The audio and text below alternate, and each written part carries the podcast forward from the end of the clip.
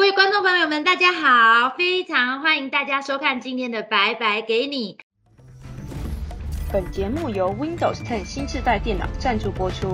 推荐你翻转触控的 ASUS ZenBook Flip 3，轻松翻转切换工作与生活模式，采用可触控的 OLED 荧幕，色域广且低蓝光保护双眼，轻松无负担。搭配 Microsoft 365。让你跟 Howard 老师一样轻松学习英文，吸收国际新知，掌握国际脉动。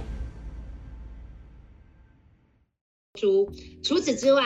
在最近呢，大家都疫情嘛，关在家里，关在家里没有事情做，除了追剧、耍废、吃胖之外呢，其实大家真的可以好好的利用这段时间精进自己，然后呢，期待自己在疫情之后可以重新出发。变成一个党的工作者，所以我们特别找来了台湾现在呢最强大的订阅制服务学习平台 Press Play Academy，然后也可以简称 PPA。或许你没有听过 Press Play Academy，但是你一定听过，就是阿迪呀，或者是艾丽莎莎呀之类的这些网红，那他们都是就是 Press Play 这个呃集团哦。培育出来的这些 KOL 哈，所以呢，他们所以包含这些老师，大家都可以去想想看，呃，他们的整个呈现呢都不会像一般的这些学习平台那么枯燥乏味哦，会的确会给大家更多就是类似这种比较嗯娱乐性，然后呢呃可看性比较高的这些学习的内容。那这我们为什么会跟 Press Play 合作呢？最主要原因就是因为 Press Play 即将要过生日了，他会。提供给所有的观众朋友呢一系列非常好的周年庆的课程，还有周年庆的优惠。那我们今天呢请到的来宾，就是在 Press Play Academy 上面呢非常脍炙人口、非常受欢迎哦，有颜值又有内涵的英文老师哦，他本身也是非常厉害的口译专家。浩儿，嗨，浩儿你好。嗨，谢谢，拜拜，谢谢，大家好。我是会走路的翻译机浩尔。哦，这个真的很酷哎，会走路的翻译机。所以，嗯，我想要就是呃，请问一下浩然，你是怎么样去培养，就是对你就对英文的这样子的一个能力，能够强到你可以很有自信的说自己是一台会走路的翻译机？我一定要跟大家讲，这个故事的开头是一个挫折的故事。很多人都以为我是那种什么小时候英文就很好啊，一路英文很好上来的。其实我英文不是一直都很好，很多人都误会这件事情。还有一些人跑去跟我妈说，他觉得我妈的英文应该也很好，因为看到说儿子是会走路的翻译机，就他很困扰。因为我们家本来就没有特殊的资源，所以小时候其实我。觉得自己是在一个强者环绕的环境，因为我身边的小孩都是那种被家里送去补习过、补过英语的外师补习班，所以他们直接就可以跟老师用全英文对话。那后来也会进到各个不同的领域嘛，都有办法用英文去发展。可是我自己相反过来是要自己去找很多的资源来学习的。那以前没有像现在网络这么多好的资源啊，以前根本没有什么线上课程吧，以前最多就是什么函授课程啊，就是寄到家里面，然后看了以后还要学。那那种东西我我也买过，所以都多多少少有一些帮助。我觉得那就是随着时代的不同，现在的资源越来越简单方便了。可是我觉得核心是有兴趣，还有一种不想输的动力，因为看到旁边的。同才这么强，就会觉得说哇，我在老师面前跟哑巴一样，就他可以叽里呱啦，我就会觉得我要怎么变得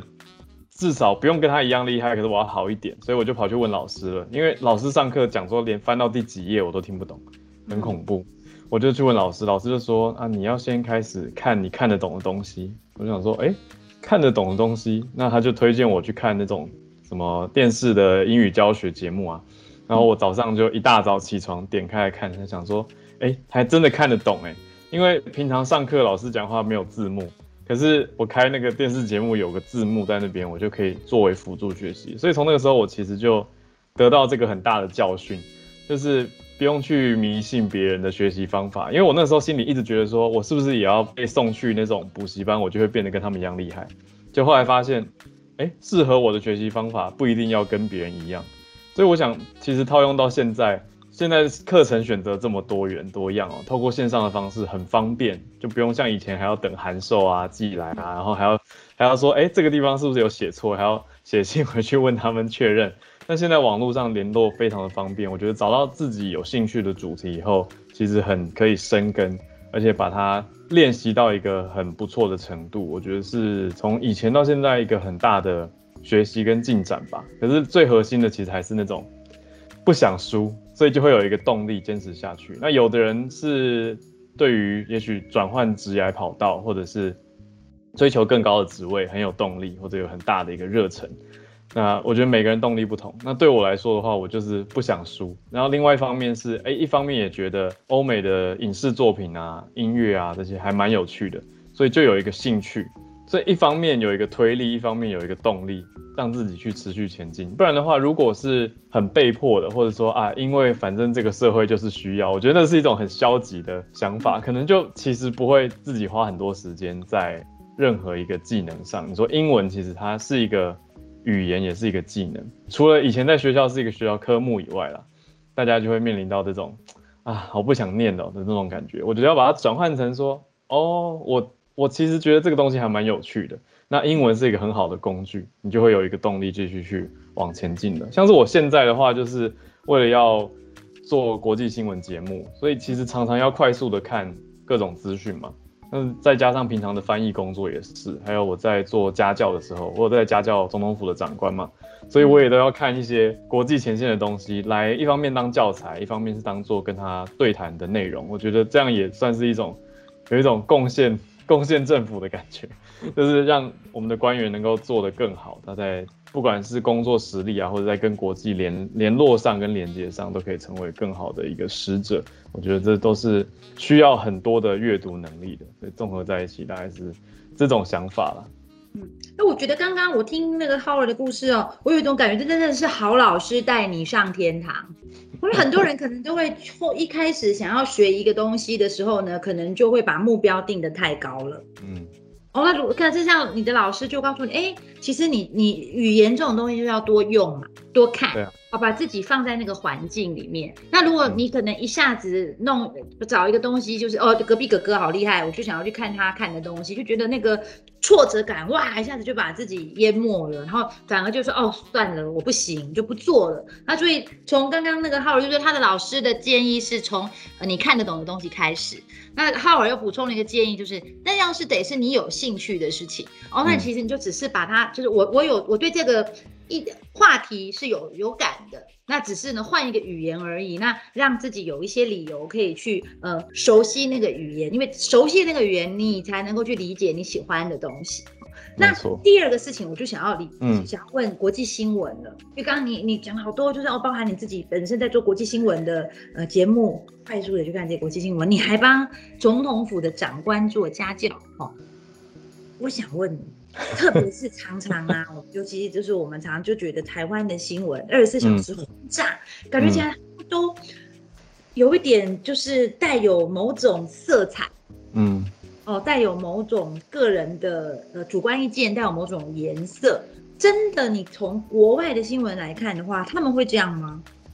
其实还是会耶，因为 没有没有任何一个媒体是没有立场的。我们直接来讲，就是每个媒体它一定是他在这个世界上做这件事情，他要传扬他的理念，或者是布达一些事情，一定有他的出发点。哦，他不是平白无故，就是说我就是要一直发新闻，他一定有。一定有某一个立场，那再加上现在新闻媒体集团跟财团其实也都很难完全的切割开来，所以到底这个媒体背后干爹爸爸是谁？所以其实都会影响到他的报道啦，那很难说嘛。而且我们刚光是讲媒体本身，可是如果再讲更细一点，每一个记者跟主播自己一定也有一些自己的想法，那人还是人，所以你最终很难完全拿掉人的判断跟色彩，所以你可能。一些用词的选字啊，不知不觉之间就会带着一点点自己的偏颇在里面，所以我倒不觉得说是看看国际新闻就代表自己最宏观或者是最中立，可是我觉得看国际新闻其实代表的是一个持续学习的心，因为坦白说我自己每天都还遇到好多好难的，就我不会的东西。如果我们看熟悉的新闻，每天一直看的话，可能就觉得啊，反正还不是那样，然后又觉得又怎么样又怎么样，就会觉得很烦躁。可是看国际反而会一直冒出一些新的议题，因为我觉得国国际媒体大概如果要讲跟国内外比较大的差别的话，是国际性的分析媒体比较多哦，就是时事媒体报道跟时事分析，其实可以分成两块来看。那我觉得国内大家现在比较着重在时事媒体，还有即时新闻，大家想要快哦，就是推波看哪一家最先跳出那个通知，我就觉得哦这家很好，这家让我在消息的浪头前面哦，我不会比人家晚知道重要的事情。大家都有点停留在这个层面，可是再深一层的，其实也是我现在做节目希望可以慢慢带给大家的是时事的分析哦，就是一个事件出来以后，它背后代表的一定不止一层含义，可能正面来看，反面来看，那它跟其他国家过去的某一件事，是不是其实有一个连接？你说讲到疫苗，会不会讲到其他？其实背后都有，哎，跟科技完全会连在一起。那科技的推出会不会改变生活的形态？其实全都是联动在一起的。那所以讲到说政治啊、经济啊、科技啊、医疗，其实都有互相联动的关系。那我觉得去看这种分析，其实是一直在逼迫自己要成长跟长知识，因为会读到新的名词嘛，或新的概念，或者是新的角度，那就让自己的世界变得更宽广一些。我每天就是有点像是在学习。或者是进到别人的世界去逛一逛，去看一看，就是哦，原来这一国的人会这样看哦，其他国家的事情。那我们在用那个眼光看回来的时候，很像跟老外交朋友吧。就是我们平常吃什么臭豆腐啊、猪血糕吃很习惯了，可是你如果今天带一个美国朋友去第一次逛夜市，他一定是很多惊喜的表情 或是惊吓的表情，你就可以从这个观察里面再一次去看看自己的文化。那他绝对会让自己再刷新一些生活的观感，我觉得综合起来比较像是这样子的感觉，等于让自己有很多不同的视野再去看这个世界，会觉得更新鲜。嗯嗯，其实我觉得浩尔他这些话真的说到我的心坎里了，因为我我其实常常像，尤其是最近哦，就是大家为了疫苗这件事情，其实吵不可开交。我现在其实就是像刚刚浩尔说的，大家看新闻就只看到那个表层，每一个人。都出来各说各话，好，有人说这个 mRNA 好，哈，有人说这个灭菌活蛋白的那个呃效果会比较好，哦，国产好还是进口好？哦，大陆的到底能不能打？就是大家，可是完全没有就是比较深入的去分析因果关系啊，哦，然后去分析可能呃包含我们的国情啊之类的这些呃。可以提供我们做比较有逻辑的一些评断的依据。那如果今天你的英文能力是 OK 的哦，其实就可以帮助我们自己呢，去把你的视野打开，因为我们取得资讯就不会只受限在台湾的媒体。如果你自己自己有这个动力，像 Howard 一样，你想要去理解更多，然后你想要去能够从其他的文化。哦，去吸取更多的知识与经验的话，哎，其实你有很多的素材，只要你能够熟练对方的语言，哦，那我觉得这真是一个非常好的观点。我也常常觉得，因为像我在外商公司工作嘛，很多的朋友会问我，会问我说，哎呀，你要怎么去增进英文的能力啊？其实我的看法都是，其实英文它并不是能力，我认为英文它其实是一个工具，嗯。工具就是你要去使用它，而且你要去理解，就是你使用它，你的用途是什么。只要你的用途明确了，你自然而然就会愿意常常的去用它。那久了，你就会像变成像浩尔这样子一个行走的翻译机，会习惯啦。我想白白白白应该也是，就是用一开始会觉得说啊，我要花时间去磨练，可是在一段时间以后，就是变成习惯了。就是哎，那国外来信本来就是英文啊。就是不会有那种排斥感，想说啊，那是英文的信，我等一下再看好了。因为你很自然就进入了一个运用这个工具的模式。对啊，我觉得讲的是很中肯，的确是这样，没错。嗯，那我想要再跟你请教一个呃问题啊，就是像因为呢，你本身是有在做教育，嗯。政府官员这样子的一个工作嘛，其实你认为就是嗯，我们整个台湾哦，在于这个英文的普及这件事情上面，还可以，我们的政府甚至我们的学校还可以多做一些什么事情，协助我们的人民能够更国际化。我觉得最大的其实是一种心态的调整嗯，就是说，我觉得有牵涉到三方啦，你讲到说政府端，还有学校端啊，学校行政跟老师，再来就是学生。嗯，好，那学生跟家长我们也放在一起好了。所以这三、三端放在一起呢，其实哦，就是有够复杂哦，有很多东西其实是学校想推，结果老师反对，哦，或政府想要，然后行政端学校觉得不好，或者是这些都这两端都搞定以后，家长就觉得说啊，可是这样真的好吗？这样我们的小孩真的会学到需要的技能吗？他们有办法在社会上生存吗？应对这个国际的变局吗？那或者是这这些都搞定以后，学生就说我们太累了，我们不想要做。所以很容易卡来卡去。我觉得最核心其实还是回归到两件事情，就是第一件是要让大家觉得英文不只是一个科目哦，而是一个在世界上走跳很好用的东西哦。所以要让大家感受到那个好用，而不是只是我觉得用吸引的方式来胜过用强制要求的方式哦，因为太多都是强制要求说哦，你说必修。那大家就不了解背后为什么要必修，就觉得啊，反正规定来的啊，又是一个规定，那我一定要达到那个门槛，我才能怎么样怎么样。可是我觉得倒是从上级传达下来，应该要让大家感受到这个东西有多好用，那大家就会想要去用。所以应该要用吸引的，或者找到更多好的模范的形态来做展示。那第二个点就是从学习端来出发的话，学习者要有乐趣。嗯，哦，所以吸引。是从上往下要有一个吸引端嘛？那从下往上要让他们有一种成就感跟乐趣，而不是用打骂的方式，什么错一题扣一分打一下这种绝对不可以哦，因为他们会觉得说好负面，只要想联想到这个英文，有些人就会痛恨英文啊，因为觉得啊很讨厌那个老师的教法，或者他会一直骂我，或者我只要表现不好就会被责怪，那种是一种负面的情感累积。可是其实以学习理论来讲的话，正增强。才是比较好的，就是给他一些些小小的他能够达得到的目标或者是任务。我们在课堂里面讲任务嘛，那他这个 task 完成以后，要鼓励他，让他知道说，哎，我这样子的努力有得到一个成果，而且我有办法去，我有能力完成任务。那这两个面向加在一起的话，我觉得会是比较全面整合在一起的啦。那当然现在也我们也看到。社会上有越来越多元的教育选项跟资源的选择，就有一些学校已经是走双语学校的啊，有一些学校是走所谓的 IB，就是跟国际的学程连连接在一起，那是鼓励学生往海外升学的。其实选项是还蛮多的，可是我觉得。总归来讲，都还是不脱刚刚这两个面向，就是要让大家觉得这个好玩，不是说哦，因为我是国际学校，所以一定要用英文啊，然后大家进来就是很痛苦被规定，对啊，所以其实资源的选择非常的多啦。那我觉得重点还是回到说，要让大家看到英文的趣味点跟吸引力，还有实用性。那一方面也是让学习者可以有一些成就感。这个就像刚刚我 Howard 说的哦，就是。正增强真的是件非常重要的事情。我要跟你坦诚，我的大学联考数学才只有十八分，因为我从国中的时候开始就不知道上天注定，我就碰到很凶很凶的数学老师。哇，他就是你说的差一分打一下。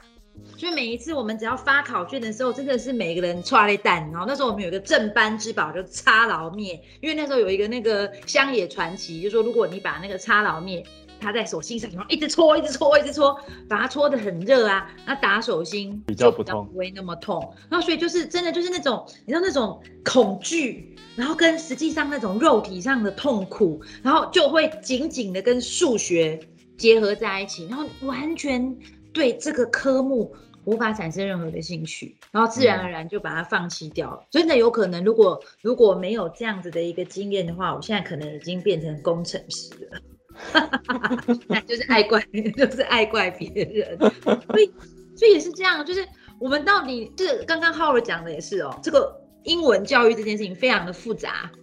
牵扯人太多了，学校、老师、学生、家长哦，整体的环境，所以我们真的不能够期待。就是，比如说我我们身为一个家长，我们没有办法期待自己的孩子已经碰到一个很有爱心、很能够呃把英文的实用性、乐趣带给孩子。那我们自己身为一个呃就是工作者、一个学习者，也不能够期待我就是能够碰到一个很好的老师，让那个老师来帮我启蒙，来帮我找到乐趣。所以其实我我昨天才跟大家分享到，就是那个成人教育这样子的一个概念，因为它是一个呃。呃，一九七零年代的一个那个教育学家叫做 Malcolm Knowles，哦，他提出成人教育这样的观点，就说其实成人教育呢，它最主要就是一个自主性，你必须要自己很主动的去寻找学习的素材。好，于是乎呢，我们就要来开始提到你的课了。嗯，因为你在 PPA 开的课叫做高效阅读嘛，会想要开这门课呢，就是怎么样，如何在线上，就是你没有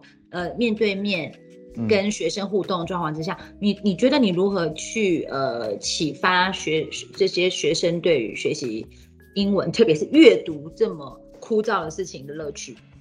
这个课其实是从我的一个实体课，经过多次迭代改造，最后变成现在这个样子。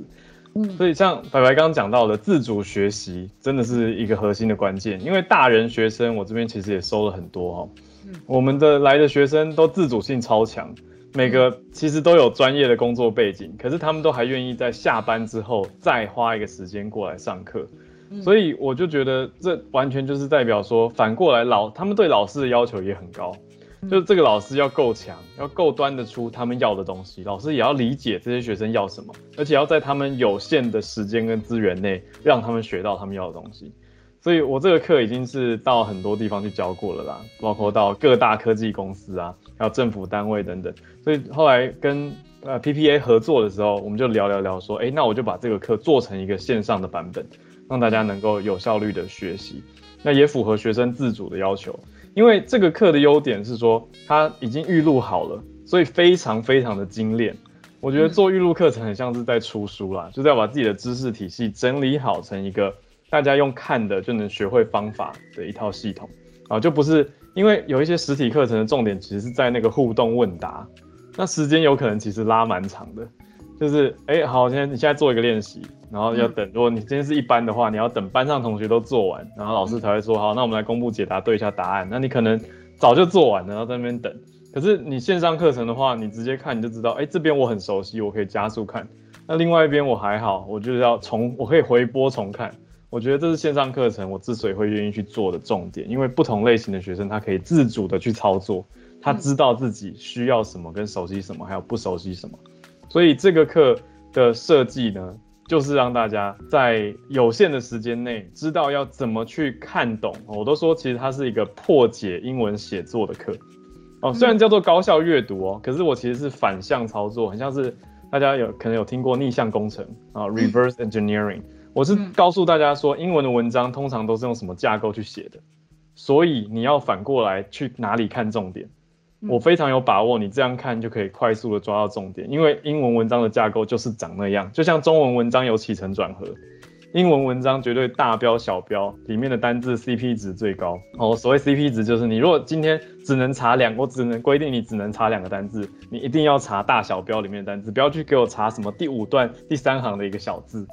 那两边查起来一样花一个查单字的时间，可是你的 ROI 投报率绝对是在大标小标比较高啊。对，那这样说起来技巧是这样没错，当然大家上这个课可以去看看啦，还是有一点点的一个门槛，因为它可能背后牵涉到的是你的背景知识。如果今天你完全没有医学背景，我丢一篇医学期刊给你，哦，你也不会因为学了这个瞬间就都看得懂，可是你会知道。我在有限时间内，我只能查几个单字的情况下，我去看哪些单字，我查下来，我可以抓到整个文章的大重点跟梗概。那我时间更多的时候，我可以分配到哪些区块？所以比较像是一个阅读策略的设计跟教授。那实际上过这个课的学生，他们最有感的告诉我的是说，有一些有一些学生现在的世代我觉得不太一样，现在世代有一些是很很只会读书，不会开口。可是反过来有另外一个族群是很敢讲，啊，他文法不一定很好，他超级敢讲。可是你要他阅读的时候，他很慢，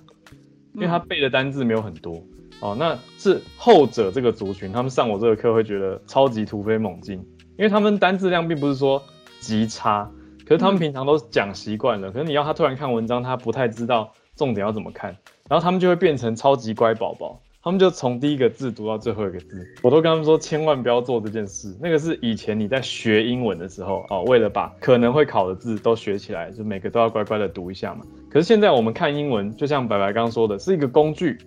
所以你是工具应用，应该追求的是效率，还有你需要哪些资讯，你直接跳到重点去看。就像我们现在大家的键盘，你都可以直接 Control 加 F，直接去快速寻找。哦，不太会有人把一百页的 PDF 看完吧？除非它是一个重要的工作守则，大家通常都跳到关键字页数去看呢。对，所以我们阅读英文其实也是这样。可是很多人都还停留在古早那个每个字都要看完，我才能写阅读测验的那个思维。我现在就像是补习班解题老师，直接跳出来跟大家说：“来，我教你解题，你先去看你题目需要什么。那我们用这个反推回去文章里哪里可以找到你对应的答案。然后他们验证完我的整理方法以后，他们就会说：哎，真的是这样，当然是这样，因为文章就是这样写成的。”对，所以我是把它设计成了一个几个小时内就可以看完的课程跟方法。那里面有一些小小的练习题，让大家可以实际操作，是这样子的一个因缘机会，把它做成了一个 PPA 的课程。那就也成为学院里面蛮多高校工作人士很需要也很喜欢的一门课。嗯，我听起来感觉起来，浩文老师真的就是帮帮大家破除对英文的这种呃我执。因为大家可能以前真的就是你像说哦，他就是把它当成一个考试的应付考试，我要得分的一个工具，可是忽略了它其实也是个语言。就像我们我们现在对中文的熟悉度是很高的，所以当我在为阅读文章的时候，我就是一目十行，然后找重点。对啊，解决问题。然后但是看到英文的时候，反而就呃就会忘记它是个语言，然后就是。就是，就好像真的很多人会这样，每一个字我都很很纠结，我一定要查到会，可能所有的时间都浪费在查字典这件事情，然后就很无聊，然后反而变成什么呢？因为很片段，于是不能够得到刚刚老师说的就是乐趣。嗯。因为我觉得这门课就听起来、感觉起来，真的可以对就是职场工作者呢有非常非常非常大的帮助。那呃，我想要请问一下啊，就是你刚刚说了这个你的这个呃超高效的这个英文阅读术，其实是一个逆向工程嘛？那你会推荐给就是假设，因为现在周年庆有好多好多课哦，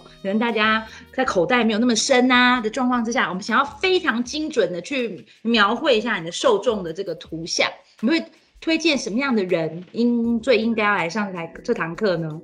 特别是工作中会遇到英文的人，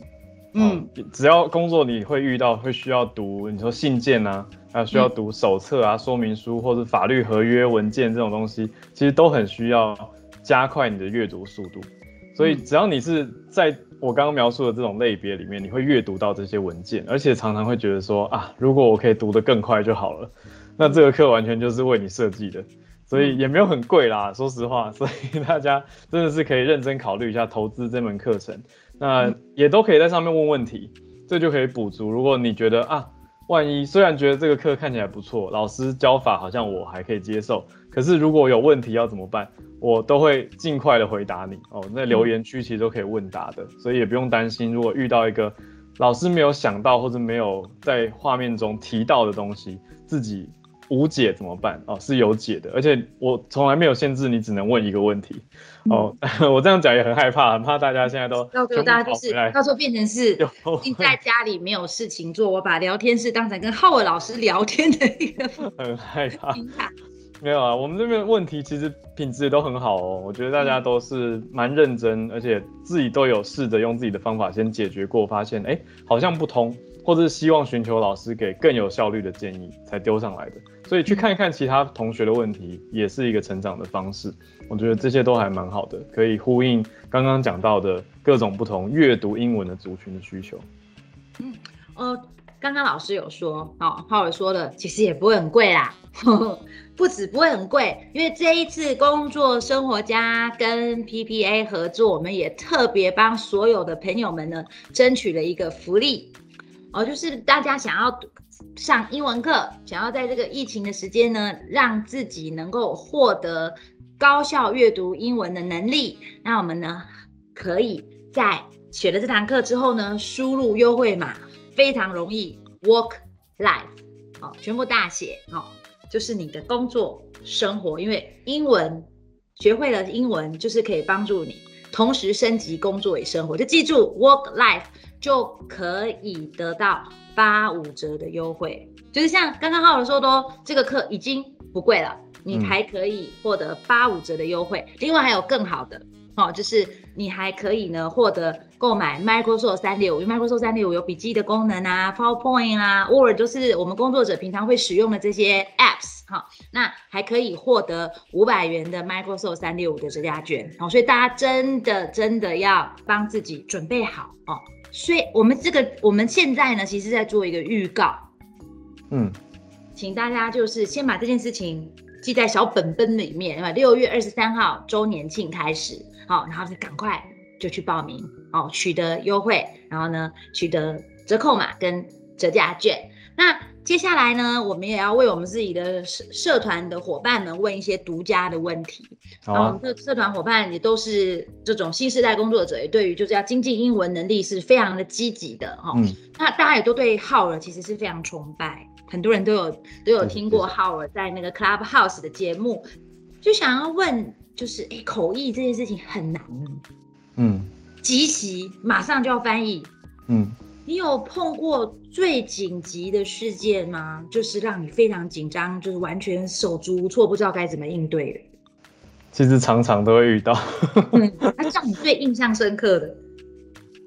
哎，最紧张的、最怕犯错的是在政府机关的时候啊。嗯哦，因为我平常是自己开的翻译公司嘛，所以我自己承接案件，可是还是会遇到政府来的案件。你说民间公司还好哦，你说突然要我去开翻一个开幕式，我翻过那种跨国公司的开幕式，他们请来祥狮献瑞舞龙舞狮，然后突然跟我说，哎、呃，你一定要翻出我们这个照妖镜哦，它很吉祥，它可以帮忙趋吉避凶，你一定要跟外国人讲这个照妖镜。然后我就是想说，天哪，这个照妖镜，然后我就生急中生智，冒出了一个 lucky mirror。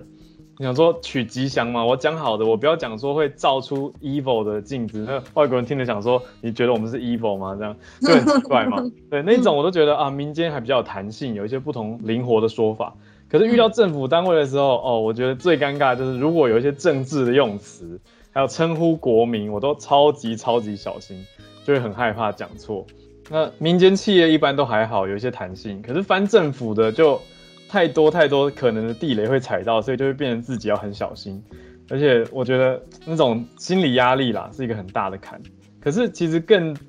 真正会让人卡住、完全翻不了的，常常不是自己的问题，因为其实很多事情不是我们控制范围内的。你说讲者他今天就是要脱稿，他就是要讲自己想讲的东西，那完全没有给你预告的话，这种当然很有可能会非常的难为。所以我觉得有时候这一题反而回答到最后，给大家最大的核心是放自己一马，嗯 就是我们在翻译的现场其实有很多应变方法，像刚刚我讲这个 Lucky Mirror 也也是过关啊。那你不会不会有人跑过来质疑我说啊你怎么没有翻出照妖镜的什么官方英文说法？我觉得沟通才是那个核心，所以我其实很多时候更着重的是在 communication，不是 perfection。哦，很多人都会想说，你是不是一定要很完美才能无所不怕？可是其实你说 communication 或者是 connection，我觉得都是大于 perfection，这个很重要。我想问，那我刚刚想问，因为你刚刚讲到脱稿这件事情，特别是政府单位，有嗯有没有是那种呃状况是说，那个脱稿演出其实是 full of passion，有啊，哦，然后呢，以至于可能它里面就会带带着某些可能就是呢呃相对起来比较负面的或者比较具有攻击性的这种言辞，哦，你要你会去修饰它吗？还是你你就是照照常照实的去翻译？要看我的客户是谁。嗯如果我的客户是公关公司，他一定不会希望我让这个事情变得很可怕，变成公关危机，所以我可能就要用用他们的思维去修饰，跟用他们的思维帮他们把工作顺利的完成。但如果今天聘请我的是讲者他本人，那他自己就是想要这么激昂、这么热血沸腾，那我就会尽量把它变成外文版啊，或者是外国人，我把它变成中文版，让大家有一样的感动或者感受。那我分享一个额外的给白白是说，刚刚讲到说很临时的突发状况，我倒是想到一个，有一位很有名的交大的教授，哦，他其实专门研究火箭的。那他有一次在上台之前五分钟就告诉主办单位说，我想要改用闽南语来上台，那口译员这样 OK 吗？然后我就接到讯息，我就回说建议不要。结果结果他上台还是讲闽南语，然后我们就要把闽南语直接翻成英文。然后讲的是太空经济，就太空经济，超级难。啊，所以那场我们就是我我我跟我搭档自评都觉得我们表现没有很好，可是当天现场的外国听众听得很开心，以外呢，本国的听众也把它当成一个娱乐节目，就跑去借耳机，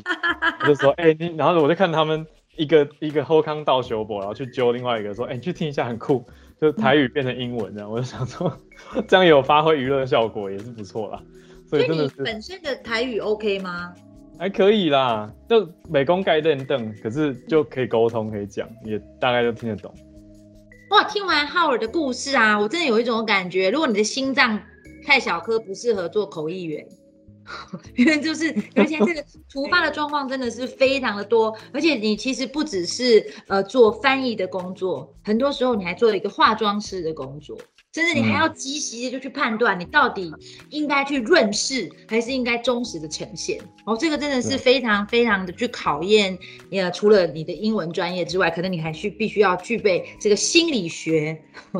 这个还有甚至你刚刚讲的沟通。哦，这方面的这些技巧与背景。好，那呃，接下来我还想再问一个问题，也是所有的新时代工作者会非常的有兴趣的，就是其实现在，比如说口译是一个专业的工作，翻译是一个专业的工作，可是我们现在面临到就是 AI 持续的在发展，像 Microsoft 呢，其实就一直在发展，就是呃人工智能，然后去处理这种呃语言之间的这个沟通的这样的一个工作，特别是你看像那个 PowerPoint 啊。像 PowerPoint，它现在其实已经可以处理超过六十八种语言，一键翻译。嗯，那 Howard 怎么去看，就是呃口译、翻译这类工作的前景？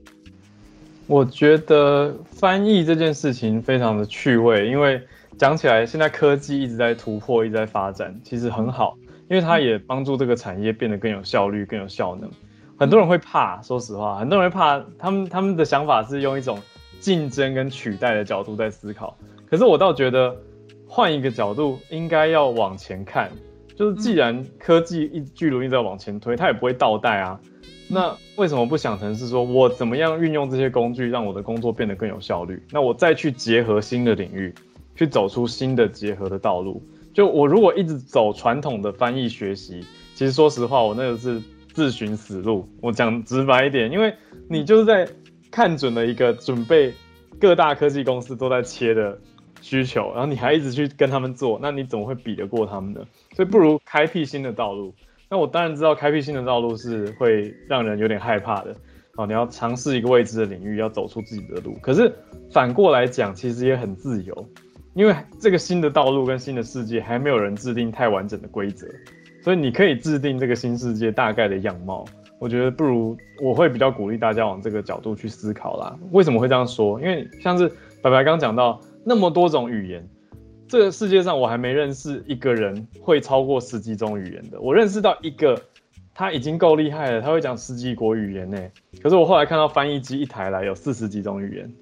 那那你要说他训掉了吗？他输掉了吗？不会啊。因为他去那么多地方旅游跟交流的时候，还是可以第一手的感动到那种体验或者是文化，那他也可以帮助他身边的朋友。那可是翻译机可以做到什么事情？就是在你不想要跟人接触跟帮忙的时候，你可以用这个机器来解决一些基础的需求，或是比如说你去欧洲好了，假设一个礼拜要去好几个地方出差，你怎么可能为了这一个礼拜学十国语言？嗯，那你有个机器就很合理啊，或者说如果我的长辈要去日本旅游，我给他带着一台翻译机，我也比较安心嘛。那我就不可能一直陪着他，对，所以我觉得科技它始终是来自于人性，而且做的是一个辅助的工作，最终还是要思考的是你怎么运用这个工具，让你的生活变得更加的便利。我觉得 Howard，你真真正正的就是一个新时代的工作者，哦，因为像李开复。他其实现在就是这样算是一个呃 AI 之父嘛，他就有提过说，其实大家真的不要怕 AI，你要把 AI 当成你的同事，因为未来其实我们跟 AI 一个很正确的观念，真的不是一个竞争的关系，其实是一个合作的关系。我们要把就是这些呢比较没有所谓的这种人类的情感。的工作交给 AI，然后提高我们的效率。那其实像 Howard 现在已经在做这样的事情了，因为你看看，你看你刚刚讲到你这整个口译的工作，其实你会去帮这个你服务的对象去做判断，到底应该要修饰还是应该要直译？这件事情呢，就不会是诶现在这个阶段的 AI 可以做到的事了。没错那。接下来我们就要去呃，想要问一下 Howard，就因为现在、呃你是一个，你说你录线上课程嘛，那也因为现在疫情的关系，可能很多的呃工作跟课程你都已经是在用数位的方式来解决了。好，那请问一下，你怎么在选择你使用的电脑呢？选电脑的时候，我很着重的是画面要好看，而且耐久看。像这一台 ASUS ZenBook，我觉得它的核心重点是说，它因为抗蓝光，所以一直看也不会觉得眼睛很累。因为其实现在看电脑荧幕的时间真的不可避免的会比较长一点。那另外呢，除了工作以外，娱乐也很重要嘛。所以讲到说追剧的时候，我就觉得这一台很方便，因为你看它可以这样子。为什么我特别觉得这个很很好用呢？是因为它有很大的核心重点是它可以变成就触控的方式嘛。那触控方式以外，我们家还有两只猫，所以我我之前用一般笔电在追剧的时候，我一定要这样子放啊。那我放在这样的情况下，猫就会一直跑来经过跟踩我的键盘，就会被被打断，嗯所以就会觉得很烦。然后后来看到，哎、这一台可以这样子摆，它就变成一个像平板一样。那我平板这样子放在桌上追剧的时候，猫就想踩也没办法踩，所以我就会觉得很耐看，而且画面跟色彩的精准度很高。所以我在做一些影片的剪接啊，还有修图的时候，其实也觉得这台很适合。我觉得是几个很大的核心卖点啦。那当然用起来非常顺畅跟顺手，这个我就不用多说。那还有这个键盘的位置设计啊什么，我都觉得很推荐给大家可以用。就是华硕的这台 ZenBook。嗯，我觉得你刚刚那个是是最大的卖点，因为大家现在很现在很多猫奴嘛，嗯就是猫真的这样子跑来跑去，有时候真的蛮干扰，但是你又不能对它怎样，因为你是猫奴，所以然后买一台电脑去去迁就它，去避免它做这样的事情。嗯，那我们要如何才能够得到这台电脑呢？所有的朋友们，哦，对，现在有一个好消息，好康要跟大家讲哦，就是结合刚才我们讲的活动，所以就要请大家要追踪而且订阅工作生活家。那应该说生活，因为如果你订阅这个频道，代表你是一个追求 work life balance 的人嘛，那你增进工作跟生活的效率以外呢，你再来进修我们这个 PPA 的课程，只要在这个期间内订阅，而且又来购买课程的话，你就可以参加抽奖，就可能可以抽到这一台很好用的电脑。我觉得它还蛮好携带的，很轻薄，所以大家可以把握这个机会一次升级啦，就软硬体都升级。课程像是软体嘛，那电脑就是一个很好的工具，硬体上的升级，然后又订阅这么好的频道，大家就可以一直有持续的学习，对不对？订阅频道不用钱，所以你现在就按下去嘛，对不对？嗯所以就鼓励大家做这件事情，就可以多看到太有棒内容。了，嗯，而且真的，我们现在是在疫情哦，真的大家就开始就是呃在家工作。其实在家工作呢，你的工具好不好，其实就能够充分的去显示你这个人够不够专业啊、当你今天你的工具能够帮你把所有的事情都搞定的时候呢，你才有办法。哦，在面对不管是你的老板啊，还是你的客户的时候呢，展现自信。那除了刚刚 Howard 说的这个好康哈，只要订阅我们呃工作生活家频道，然后呢购买 PPA 职场语言馆的课程就可以抽奖之外，哦抽到笔电之外呢，我再提醒大家哦，想要去上 Howard 的高效英文阅读课。啊，我们现在可以提供给各位八五折的优惠，记得 work life 哦，这两个关键字就是你获得八五折优惠的优惠代码。除此之外，报课之后呢，还会再送你一张 Microsoft 三六五的五百元的折价券啊。那周年庆呢，会从六月二十三号开始，请大家现在赶快记到你的行事历里面，千万不要错过喽啊！那今天非常谢谢 Howard 来上我们的节目。那如果各位朋友们有任何的问题，欢迎大家参加工作生活家的社团。那我们的社团里面呢，有很多像 Howard 这样子的一个专家，然后可以为各位解决方方呃生工作与生活方方面面的问题。那谢谢各位，谢谢哈。